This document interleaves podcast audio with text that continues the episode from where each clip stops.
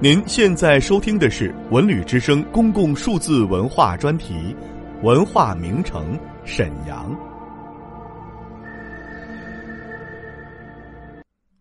沈阳森林动物园。沈阳森林动物园位于沈阳棋盘山国际风景旅游开发区内，距市区十七公里，始建于二零零零年。占地面积二百一十七公顷，园内展出世界各地代表性动物八十余种，一千三百多只，是沈阳市唯一一家展出多种珍稀野生动物的综合性国有动物园，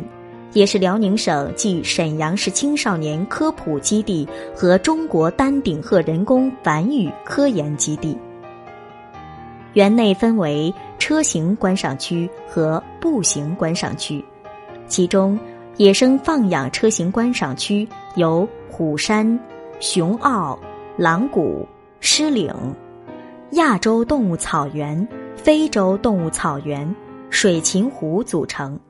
先期开放的野生放养观赏区有虎山、熊坳、狼谷、狮岭、亚洲动物草原。非洲动物草原、水禽湖组成。此外，还有珍稀物种繁殖基地和国家鹤类人工繁育研究基地。在这里，人们可以乘坐观光大客车，观赏到放养的东北虎、熊、狼、梅花鹿、非洲狮、蒙古马、野驴、鸵鸟、丹顶鹤、牦牛等多种动物。此外，还有珍稀物种繁殖基地和国家级鹤类人工繁育研究基地。步行观赏屈原，则是沿着密林幽谷及热带雨林之路行走。在行走的路上，我们依次观赏到东北虎、非洲狮、斑马、长颈鹿、亚洲象、犀牛、小熊猫。白虎、儿苗、猕猴、山魈、袋鼠、海狮和海豹。另外，在这里还有一个深受儿童喜爱的动物村，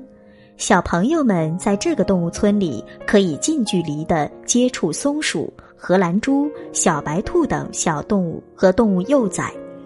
这样的设计主要是为了增强园区的整体观赏效果。在这里。每年的五月至十月份，还将奉献免费的海狮行为展示以及丹顶鹤、梭羽鹤放飞行为展示。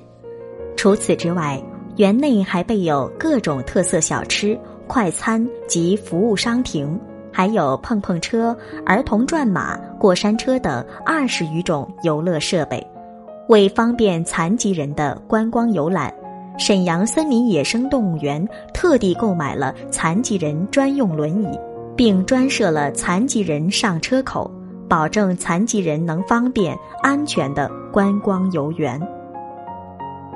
该森林动物园在园林场景设计上具有两大特色：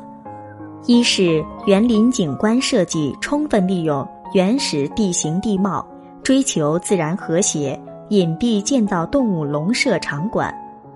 动物园内各种动物的房舍大多都建在小山后面，或人工建一座环设小山遮挡视线，或隐在山上灌木丛中；二是将动物隔离电网、隔离沟隐藏在草丛树林中，即使是一只凶猛的狮子和一只温驯的斑马，仅相隔五米。他们也能相安无事。二零一三年四月十六日，沈阳森林野生动物园为了进一步加强监测及防控工作，园内不仅增加了对动物笼舍、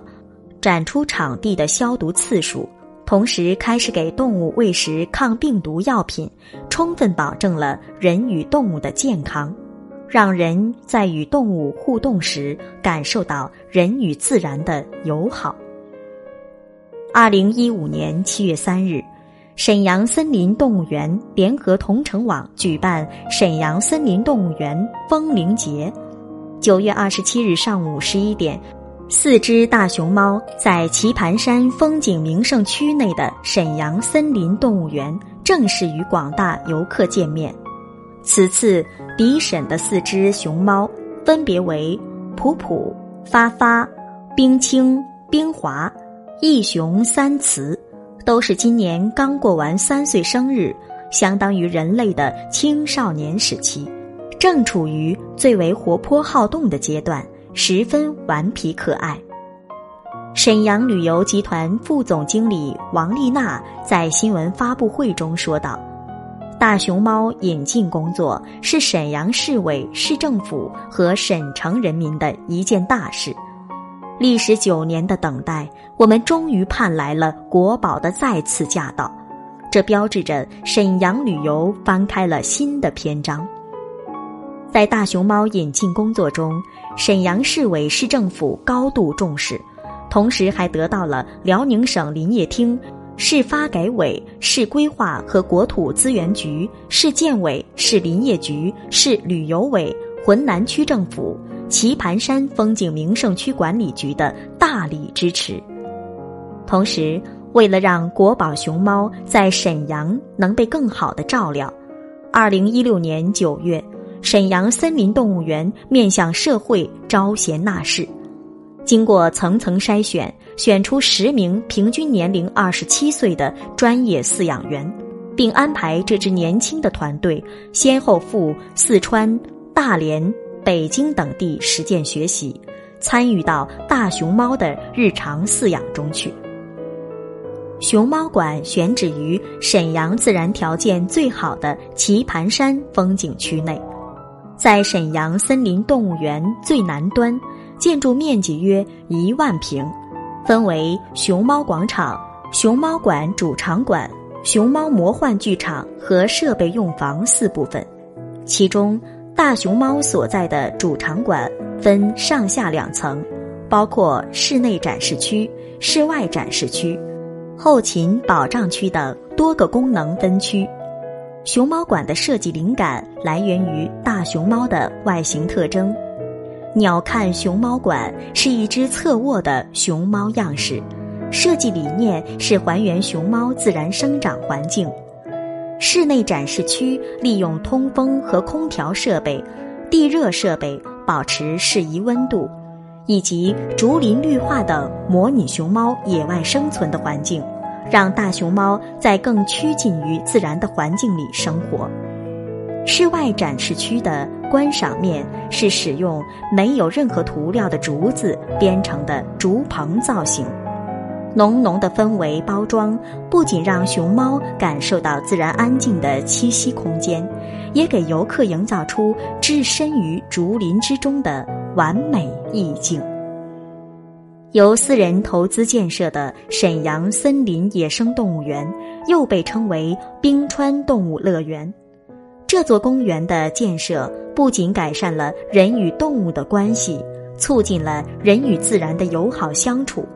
而且它还让人与动物能够进行亲密的接触、友好的互动，让人们在了解动物的同时保护动物、珍爱动物。森林动物园，它不仅仅是沈阳市人民的动物园，更是人类的动物园。是需要我们携起手来，需要共同维护的园林。本节目由文化和旅游部全国公共文化发展中心与国家图书馆联合推荐。